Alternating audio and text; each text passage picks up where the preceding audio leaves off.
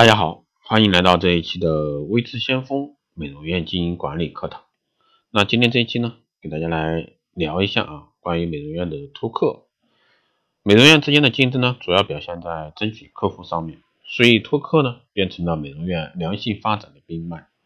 一个人的卡一定不好卖，因为没有比较，不分组进行 PK 的门店呢，也一定没有什么好业绩，因为没有竞争。从这个角度来说。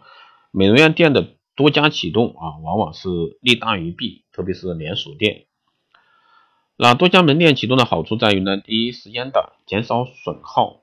多家门店轮流启动，每家三天，这样一些员工参加的店面越多，越会出现疲劳应战的问题。然而同时启动，虽然各店的人数有点少，但总是总共的时间才三天，这样呢可以避免很多时间和精力上的损耗。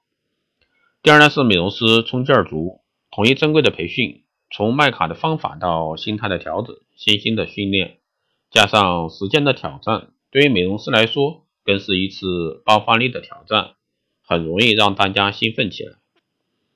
第三呢是竞争激烈，同时多家门店的启动，由于各门店之间的比较，竞争是残酷的，每半小时的业绩报告，每分每秒都蕴含着压力。培训老师在里面起着激励、帮助、呐喊、助威的多重作用，这样效果也会比以往的业绩递增。第四呢是奖罚厉害，多家门店的竞争下，面对的处罚不仅仅是处罚，更多的是团队的面子。输出的话呢就要办到。一般来说，多家门店一天售卡可以达到一百到六百张之间，团队平均冠军和亚军可以获得所有门店的业绩提成。这样的话，奖罚就变得悬殊很大。讲的惊心动魄，发的无地自容。第五呢是减少人力。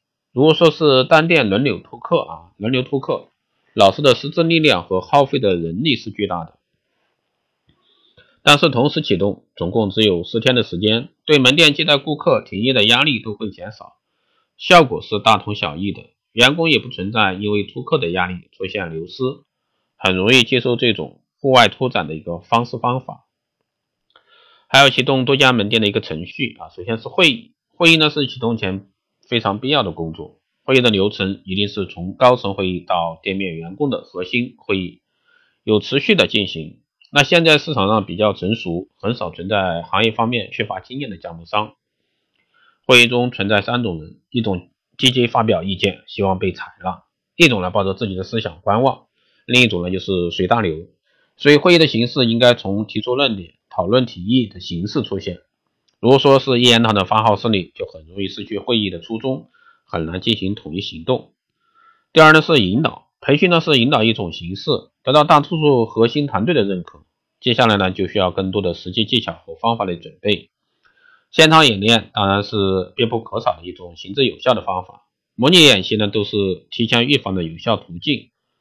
第三呢是奖励，有效的定设立啊这个。奖励政策让优秀的人和金钱呢挂上钩，让努力和奖励相联系，保护优秀的员工，才能保持公正的管理。第四呢是领导身体力行的带动，经常到一线啊发现问题，解决问题，对每个不入的环节进行跟踪，半小时团队和团队之间的信息交流，随时让所有人紧有紧迫感，从而能增加大家的比拼感和竞争意识。第五呢是讲究方法，任何管理门店的好方法都需要改变，都需要适应本地区的实际情况。方法呢需要实战的更新和创新。一个成功的方法都是有自己的寿命的，所以呢门店在不断的学习过程中，不要经常总结自己的经验，还要总总结啊这个自己的经验和成功之处。第六呢是注重细节，统一的服装、统一的布置、统一的话术以及宣传单这个设计。正品的选择都很重要，这样呢才能给消费者一种高端、高品质啊这种专业的印象。除去以上讲的这些细则外呢，另外一些问题的解决是极为重要啊。也就是说，拓客过程中不能积极应对出现的一些问题。做任何事情出现问题呢是必然的，逃避解决不了问题。心态呢决定一切，是积极的面对问题的挑战，还是消极的面对问题的打击？这是拓客成功的隐形重要因素。拓客呢是美容院增加业绩的有效方法。新店的业绩呢能一跃蹦到一个新的高度，这和各门店啊多年积累的拓客经验分不开。但是很多老员工找不到拓客的新方法，就像打仗，只知道向前冲，不思考也不考虑细节和技巧，疲惫上街啊对顾客进行陌生拜访，的确呢使拓客啊多了很多心理障碍。要在美容师上街前解决这些问题的发生，就必须提前思考即将在脱口中发生的问题。然后呢，多做工作准备，尽量呢规避问题的发生，害怕顾客的拒绝，尤其当美容师与顾客的第一次接触就被顾客拒绝，啊，这种感觉会使很多美容师望而却步。如何能够降低或者说规避问题的产生，这一点呢是需要我们共同思考的。如何能够思考这个问题的发生，站在顾客的角度思考顾客的一个感觉，换位思维是很重要的。那我们在大街上啊被邀请的时候，那回想一下有没有不好意思拒绝的时候，再细想哪些原因又是让我们不得不拒绝和厌恶的。那这样思考下来呢，并不是大街上啊收到陌生邀请卡让我们讨厌，而是某些邀请的方法和细节让我们不能接受。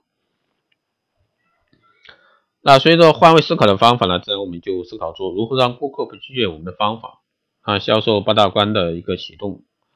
关啊，恰恰是突破口的重要性。所以说，在发卡前的跳舞、情绪激励，都能帮助美容师找到与顾客沟通的良好状态。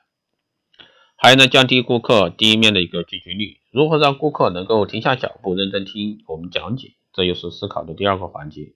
把自己呢当成顾客进行思考，这样就会得到好的答案。而在拓客中，那我们常遇到有以下一些方面的问题：第一，面对顾客的拒绝，美容师心态会出现很多问题。扩大问题的本身，传递消极的思想。比如说，我们如何去预防那些问题的发生？当然，这就是要教他们如何自我调节情绪。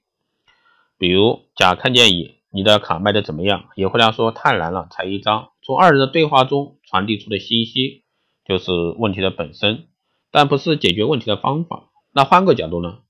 那我们在思考找个顾客啊能够接受的方法。加油，今天一定要完成任务。啊，从积极的角度来谈好的一个问题，啊，就能避免坏问题带来的消极思想。第二呢，是对待不信任的顾客，如何帮助他们下决心？那销售中的炒作呢，也是必不可少的一个重要环节。当面对顾客已经对产品感兴趣，但是呢，还在考虑购买的信任问题时呢，那旁边的购买率就已经决定顾客的出诊点。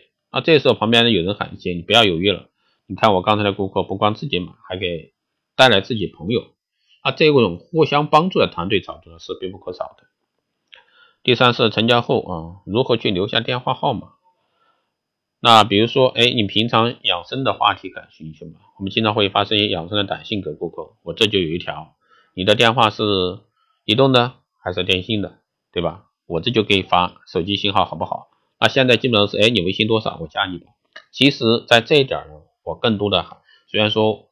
今天的微博、微信啊都很发达，QQ 也很发达，但我建议呢还是要电话，嗯，这样的话会才是最根本的。客流量呢是美容院的命脉，没有客流量的成交率是无力的，也是苍白的。而拓客保障是保障啊客流的主要途径，是美容院经营中必不可少的一个重要方法，也是长期需要坚持的方法。好的，以上呢就是今天这一期节目内容，谢谢大家收听。如果说你有任何问题，欢迎在后台。加微信二八二四七八六七幺三，备注电台听众。报名光电医美美容院经营管理私人定制服务以及光电中心加盟的，欢迎在后台私信为志祥峰老师报名参加。如果说你对光电啊医美感兴趣，技术交流，欢迎大家进幺六八群。好的，这一期节目就这样，我们下一期再见。